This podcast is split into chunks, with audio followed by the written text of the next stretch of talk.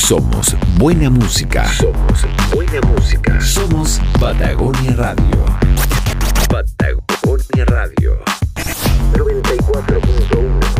94.1. Patagonia Radio Televisión presenta Salud en primera línea, un espacio que destaca al personal de salud que ha vivido en primera persona el combate a la pandemia del COVID-19, con la conducción de Cristian Hurtado. Este programa llega a sus hogares gracias al financiamiento del Fondo de Fomento de Medios de Comunicación Social del Gobierno de Chile y del Consejo Regional.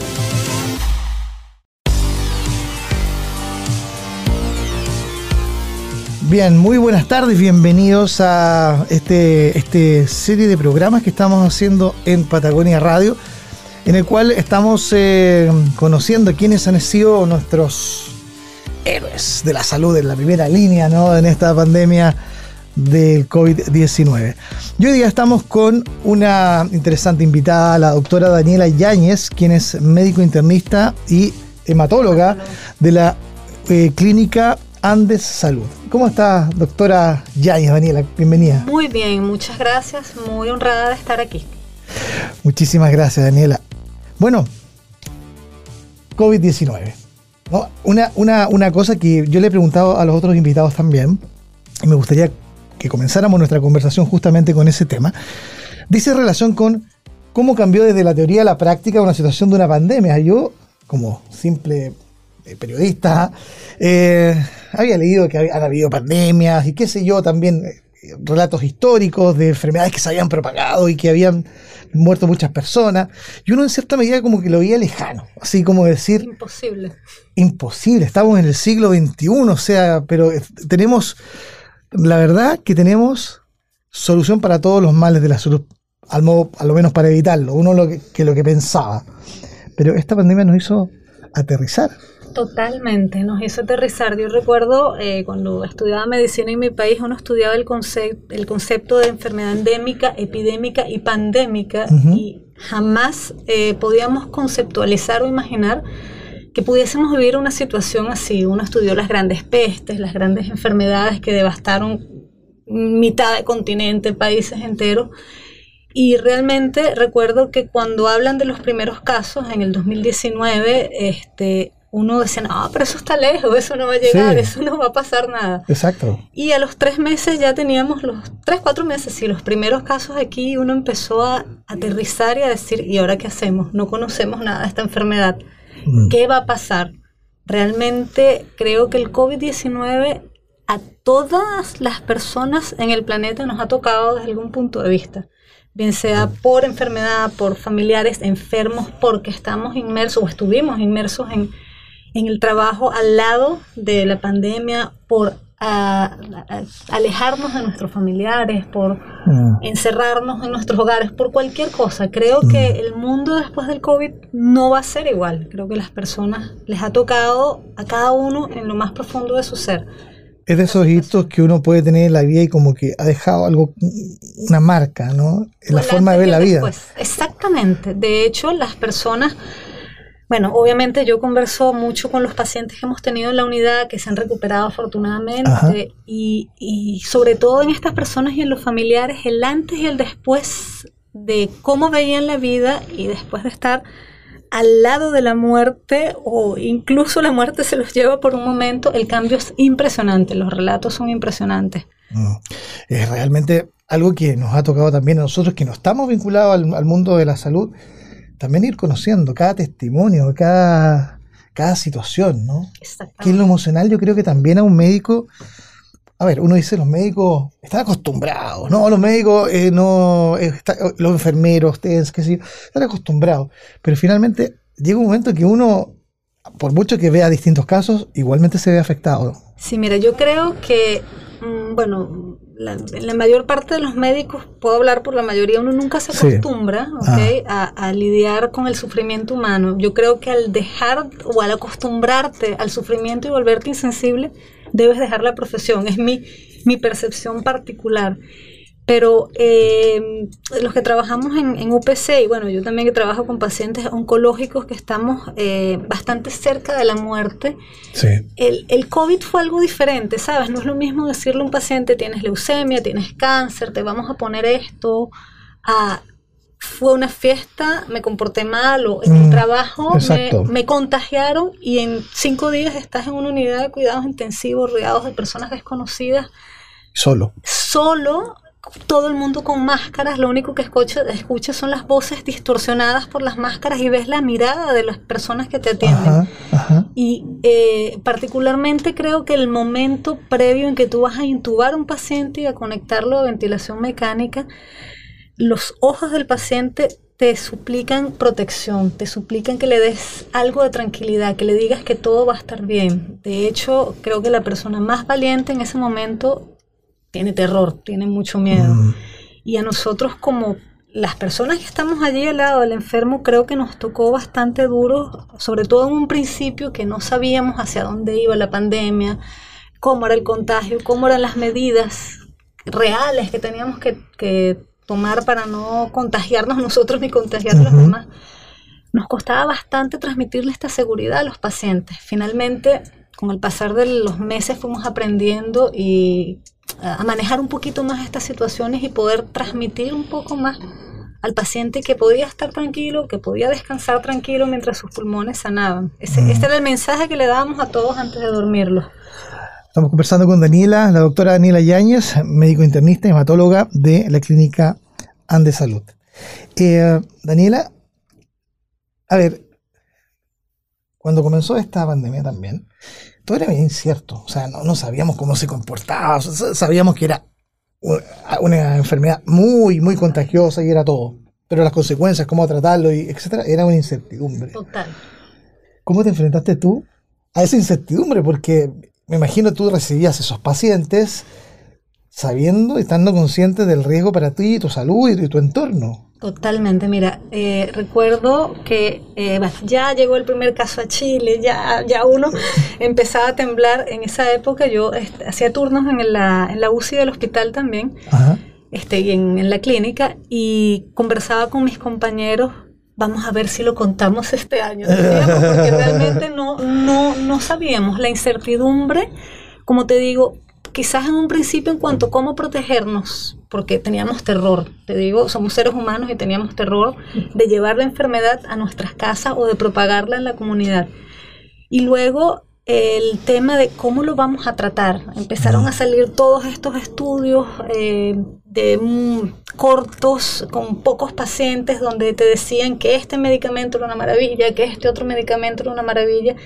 Y todos empezábamos a marearnos con todas estas cosas realmente polimedicando a los pacientes en el momento hasta que por descarte y por estudios más grandes se empezó a depurar un poco el tratamiento, entendiendo que el manejo no era un fármaco específico, sino soportar al paciente en ventilación o con lo que necesitara, pasara hasta que pasara la inflamación, que realmente es lo que pasa en esta enfermedad, una inflamación sistémica gravísima, básicamente que afecta a los pulmones, pero créeme que afecta cada órgano del cuerpo. Entonces, mm. con el tiempo pudimos aprender, pero ya al año.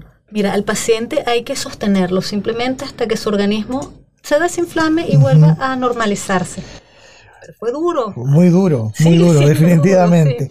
Daniel, vamos a hacer una pequeña pausa con música y seguimos conversando aquí en Patagonia Radio.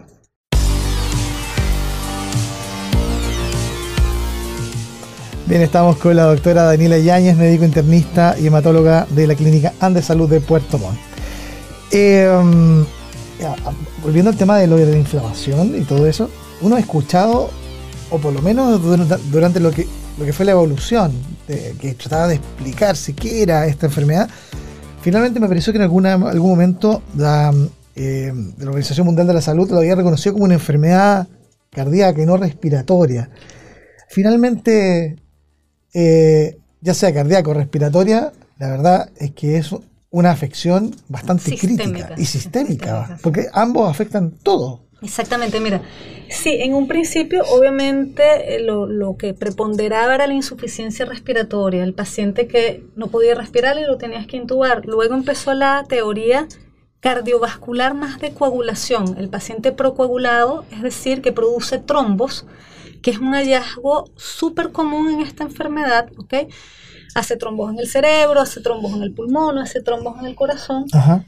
Eh, se empezó como a descubrir que la anticoagulación, es decir, fármacos que inhibieran o disolvieran, vamos a decir, el trombo que ya se había formado, ayudaba mucho este, con la enfermedad, ¿ok? Eh, pero luego se empezó a descubrir que los otros sistemas también se afectaban. Encefalitis, meningitis, es decir, inflamación del sistema nervioso, miocardiopatías, inflamación del corazón, afectación renal es súper frecuente, ¿ok? Y eh, como te digo, el, el, pulmón sí es el gran protagonista, pero los otros órganos, si te falla el riñón, si te falla el corazón, obviamente te vas a complicar. Y empieza un efecto en cadena. Y empieza la falla multiorgánica, que es a lo que finalmente lleva a estos pacientes a fallecer. Sumado a que son pacientes que están invadidos, ¿ok? Tú estás con un tubo que te llega al pulmón, tienes una vía central, lo que nosotros llamamos vía central, que te eh, lleva los medicamentos a una vena de gran calibre o que puedes administrar todo esto, líneas, eh, cualquier cantidad de cosas que rompen las barreras de defensa del paciente y son más propensos a la infección. Claro, como efecto secundario. Exactamente, a veces pasaba el COVID, okay, pasaba la inflamación, pero quedaban las secuelas de los procesos infecciosos. Ah. De, y era de lo que moría el paciente finalmente. Hizo una sepsis, no pudo salir porque ya el organismo estaba agotado a luchar contra el COVID. Y el paciente fallecía. Mm. Entonces, era, es, bien complejo el tema del COVID, bien complejo porque todo el paciente que, como te digo, entra en una unidad de cuidados críticos, bien sea intensivos o, o, o intermedios, es un paciente que se invade, literalmente. Tú le, le, quitas las defensas que tiene el cuerpo, como tenemos la piel, como tenemos la nariz que nos protege. Nosotros invadimos eso para poderlo ayudar, pero es algo que no pasa eh, sin consecuencias, vamos a decirlo así, en la mayor parte de los casos. Ciertamente. Daniela, ¿y cómo hoy día, digamos, si comparamos el año pasado o a principios de este año, 2021, a hoy, obviamente hay una diferencia, ¿no? Se nota que hemos evolucionado y ciertamente... Muy, muy, mucha, mucha, mucha diferencia. Mira, eh, la época más crítica, te puedo decir, por lo menos en la clínica, fue febrero, marzo, abril, hasta mayo, mm. principios de junio de este año crítico, crítico, marzo y abril. Incluso me pareció que más crítico que incluso el año pasado, sí, más crítico porque hubo el primer pic a nivel nacional, pero nosotros tuvimos un retraso como de, o sea, sí tuvimos casos, pero eran casos eh, traídos de fuera, pacientes que traían de Santiago, bueno, obviamente había contagios locales, pero era, no sé, el 20% de los casos, y luego llegó el pic aquí de la región, donde realmente casi, casi colapsa el sistema porque los pacientes aparte se van quedando pegados, como decimos nosotros, son pacientes de larga estadía. Entonces, llegaban nuevos pacientes, nuevos pacientes y no teníamos cómo mover a los otros. Mm, fue bien mm. complejo, fueron unos meses muy, muy, muy duros. ¿En algún momento pensaron en el famoso dilema de la última cama? Eh? Siempre se planteó, siempre se planteó, este, no solo para el paciente COVID, sino para, recuérdate que seguían otro tipo de pacientes, el paciente mm. que se infartaba, bueno, estaban los, claro, el paciente que no se le daba un ACV, el paciente que se complicaba una cirugía y nosotros estábamos copados. Entonces, en ese momento, como me río porque teníamos que robar camas de otros servicios, por lo menos mm.